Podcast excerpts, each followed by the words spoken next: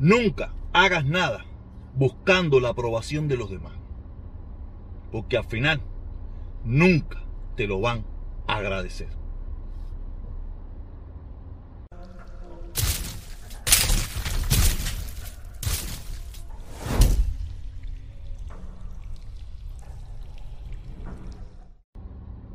Buenos días, buenas tardes, buenas noches. Oye, 15 de diciembre, estamos en la mitad del mes. Ya el año se acabó. Hace rato que se acabó el año, pero ya no estamos, estamos en la sombrita. Tú sabes, hace rato que se acabó, estamos en la sombrita esperando nada más que se acabe de verdad. Ya que llegue el 31 de diciembre para empezar el primero de enero. Coño, como pasa el tiempo, cabero, este año se ha ido volando se ha ido volando. Creo que merece un video en estos días hablando de lo que de lo que ha sucedido en este año, ¿no? De lo que ha sucedido en este año. Creo que en cualquier momento lo haré. En cualquier momento lo haré hablando de todas las cosas estas. ¿Ok? Eh, nada, eh, por favor, suscríbanse, activen la campanita para que le den las notificaciones. Y nada. Hasta a mí me da risa eso hoy en día. Nada, vamos a empezar, vamos a empezar. Hoy vamos a hablar de temas diferentes. No vamos a hablar tanto hoy de, de, Cuba, la dictadura, la cita, la bobería esa. Hoy no vamos a hablar de eso. Hoy vamos a hablar del tema del momento, el tema del momento de este señor, de este señor del caso tan lamentable y tan difícil y tan duro para este muchacho, la familia de él, los fallecidos, para toda la gente que está involucrado en este, en este gran dilema hoy yo veo que las redes sociales, él ha acaparado todas las redes sociales, mucha gente eh, apoyando o, lamentando la condena esa que dicen de 110 años. Yo no tengo, porque he visto varias gente que es eh, lo que le piden o es ya la condena final. No estoy muy seguro qué cosa ha sido eso. Entonces esta es la condena final ya de 110 años. Una condena final momentánea, ¿no? Porque eso me imagino que hay una puede haber una apelación, puede haber muchísimas cosas más que pueden rebajar esa cantidad de años a ese muchacho. Pero si usted se pone a mirar, no sé, 20 años, que le bajen a 20 años. 20 años un tongón.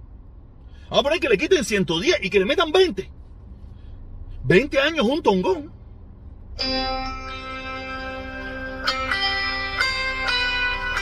Le digo, 20 años es un tongón de años.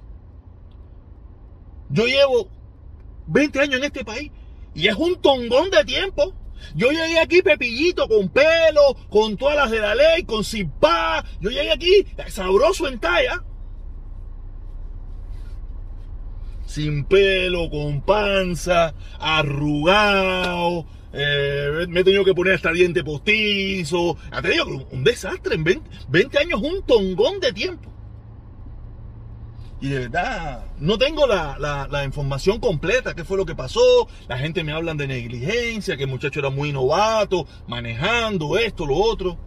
Es, terrible eh, el, juego, lo, que te juega, lo que te depara la vida, ¿no? Muchachos que, que, dicen que llegó aquí con el deseo de trabajar esto, lo otro, y, y nada, mira lo que le pasó. Por eso tenemos que entender que la vida es muy corta, ¿no? Y que la vida es muy complicada y que la vida se te va así.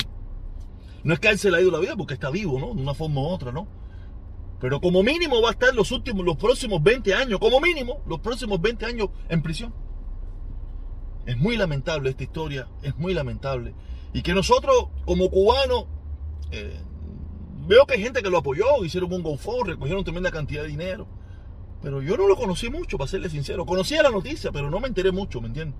Nosotros como cubanos, la comunidad cubana solamente nos unimos en la, en la esto de la talla de la dictadura, esa bobería, ¿me entienden? Eso sí nos, nos juntamos full, y no tan full tampoco, tampoco, hay mucha división también en esta talla de la, dictadura, tú sabes. Y, pero conjunto como comunidad estamos muy separados, estamos muy separados. Pues tenemos muchas formas de pensar, somos, y no somos tantos, hay comunidades más, más grandes que las de nosotros y están más unidas, ¿no? Nosotros estamos muy separados, estamos muy, Estamos muy separados. Esto es una causa que tenía que haber sido bien cubana, apoyarle a todos los cubanos, ayudar a este muchacho. Fue un accidente, una negligencia. ¿No sabes? Pero no, no, no lo hicimos. Por lo menos yo ni me enteré, para serle sincero. Y yo estoy metido en las redes sociales, porque yo no, yo no soy el mejor ejemplo para decir que estoy metido en las redes sociales, ¿no? Aunque a la misma vez estoy metido en las redes sociales, ¿no? Pero muy lamentable esta, esta tragedia Y vamos a pasar para el otro temita, vamos a pasar para el otro temita que también quiero hablarle, ¿no? Quiero hablarle porque ayer estuvimos hablando, abordando este mismo tema en la directa de Felipe, ¿no? En la directa de mi hermano Felipe Guateque Light. Y ahí estuvieron varios camioneros, estuvimos tocando el tema, ¿no? Y yo quiero decirle a mis hermanos camioneros que si ellos piensan, muchos de ellos piensan que ellos se van a retirar manejando camiones, están muy jodidos. A no ser que usted tenga ahora mismo 70 años, o 50 y pico, largo. Porque todos sabemos que el futuro que nos depara respecto a lo que es la tecnología y todas estas cosas, eh, vienen los autos que van a ser que se manejan solos. Los autos que se manejan solos y, hay una gama de camiones y buses y eso que son los que se este, están preparando para un futuro no muy lejano, no muy lejano, en un futuro no muy lejano, ya tengamos eh, eh, autos, buses, camiones que manejan solos, que el hombre no, no, no, no se va a necesitar. Y cuando el hombre, y cuando ponemos la tecnología en función del hombre, sabes, los accidentes son menos, muchísimas cosas pasan menos. Sabes, mientras se van ajustando y todas esas cosas se van cuadrando, ¿me entiendes? Quiere decir que, que, uno de los trabajos que se viene diciendo, que allá que no lo haya escuchado, yo lo he escuchado bastante, uno de los trabajos que probablemente empiece a sobrar dentro de un tiempo sea, sea los camioneros. Porque lo harán máquinas, lo harán máquinas que no necesitarán un ser humano arriba de ellas no lo van a necesitar. pero eh, eso, eso es algo que también nos viene, que nos depara el futuro. El futuro ya es más, eh, ya eso no es parte del futuro, eso es parte del presente. Ya el hombre está sobrando. O que, cuando digo está sobrando, quiere decir que, que, que, ya hay muchísimas cosas que el hombre ya no lo hace.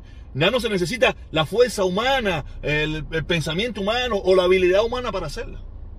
Yo he hablado de esos temas hace muchísimo, eh, hace mucho tiempo atrás, ya casi no lo hablo enfrascado en todo este vorágine del bloqueo, del embargo, que no sé qué, que si sí, que si no, que si Trump, que si Biden, que si no sé qué, que si Canel. Y decía rato no tocaba estos temas, ¿no? Que a mí me encanta, a mí me gusta porque conozco un poquito, conozco un poquito, ¿no? Y, un ejemplo muy sencillo, un ejemplo muy sencillo. Yo estoy seguro que usted va al supermercado y si usted compra poquitas cosas, usted no va a buscar la cajera. En primer lugar, te han, diseñado de forma tal que te ponen dos, tres cajeras, una fila enorme, y tú lo que haces es ir a la parte donde tú mismo escaneas el producto, todo lo haces y pagas. Eso es una máquina que está haciendo el trabajo. Que no, una máquina donde tú mismo te haces el trabajo.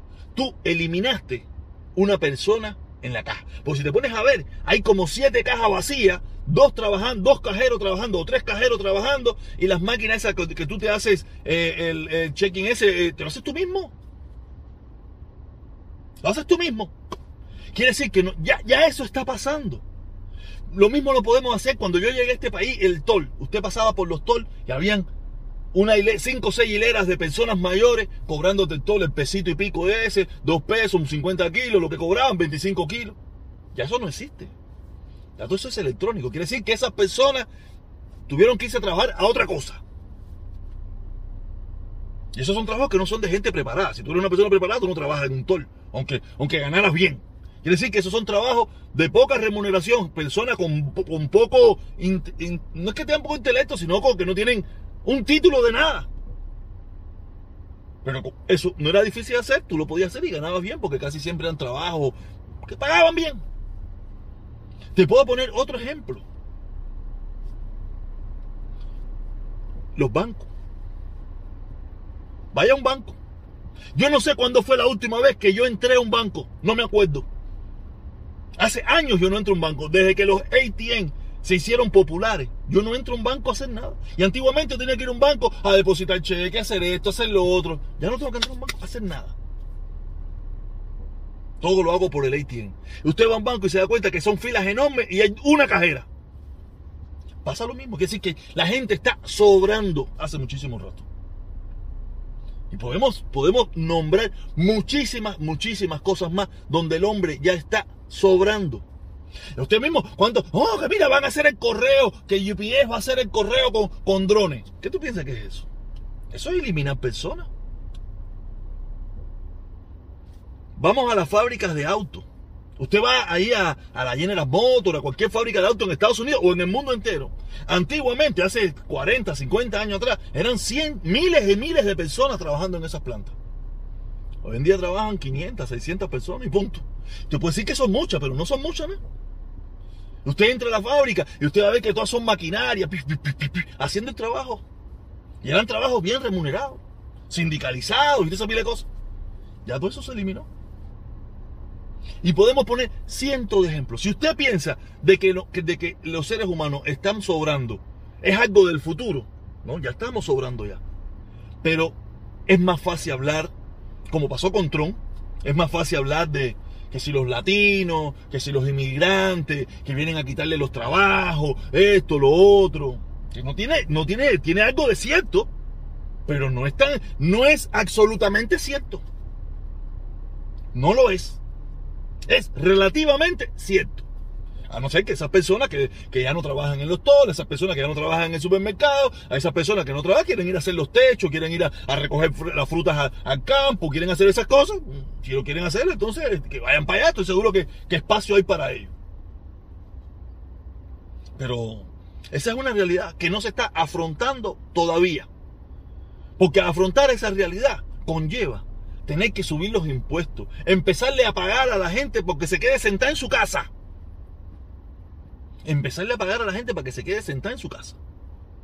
Y hay dos o tres países que ya están, que, están haciendo eso, o que ya están, ya están a la delantera de eso. Países nórdicos, esos europeos para arriba, gente cabrona, gente con talla, gente con mente sabrosa. No la bobería que todavía estamos aquí en Estados Unidos, donde quiero decirle que en el día de hoy ya pasamos los 800 mil fallecidos.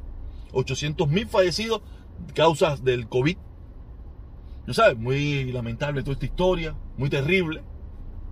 Y también quiero ya hablarle también que, oye, ¿por qué será que la gasolina, cuando sube, cuando hay cualquier peo por ahí, sube así? Hace ya más de 10 días que la gasolina está bajando. Y ayer fue que empecé a ver que está bajando la gasolina. Ya yo le eché a 201, a 301. Quiere decir que en cualquier momento se pone sobre bajo. Ya es más, ya está a, 2.99. También lo vi hoy por la mañana en 2.99. Quiere decir que en cualquier momento se pone en la época igual que post pandemia. Sí, porque aquí la gente se pone a mencionar, no, la gasolina que estaba eh, eh, uno y pico. Sí, uno y pico cuando nadie manejaba, cuando todo el mundo estaba encerrado en su casa. Cuando tú te podías quedar dormido en el expressway, que nadie, te que nadie te iba a molestar. Cuando yo podía hablar por teléfono en la terraza de mi casa porque no pasaban aviones. Sí, porque yo vivo por el aeropuerto. Y, tú no puedes salir afuera de mi casa a hablar por teléfono porque los aviones son. Fiu, fiu, fiu, fiu. Olvídate eso, tienes que entrar para tu casa. Yo decía, coño, qué tranquilidad. Ni los aviones pasaban. Claro, en esa época se puso barata la gasolina. Claro, si nadie está manejando, hay que, hay que venderla. ¿Cómo hay que venderla? Si la pone cara, nadie la va a vender. Tú dices, no, me quedo en mi casa, ¿para qué? Hay que ponerla barata. Casi la regalaban. No la regalaban porque Dios era muy grande. Pero nada, hoy nos salimos un poco del tema. Nada, nos vemos hoy a, las 3, como siempre, a seguir hablando de todo un poco. ¿Ok? Cuídense mucho.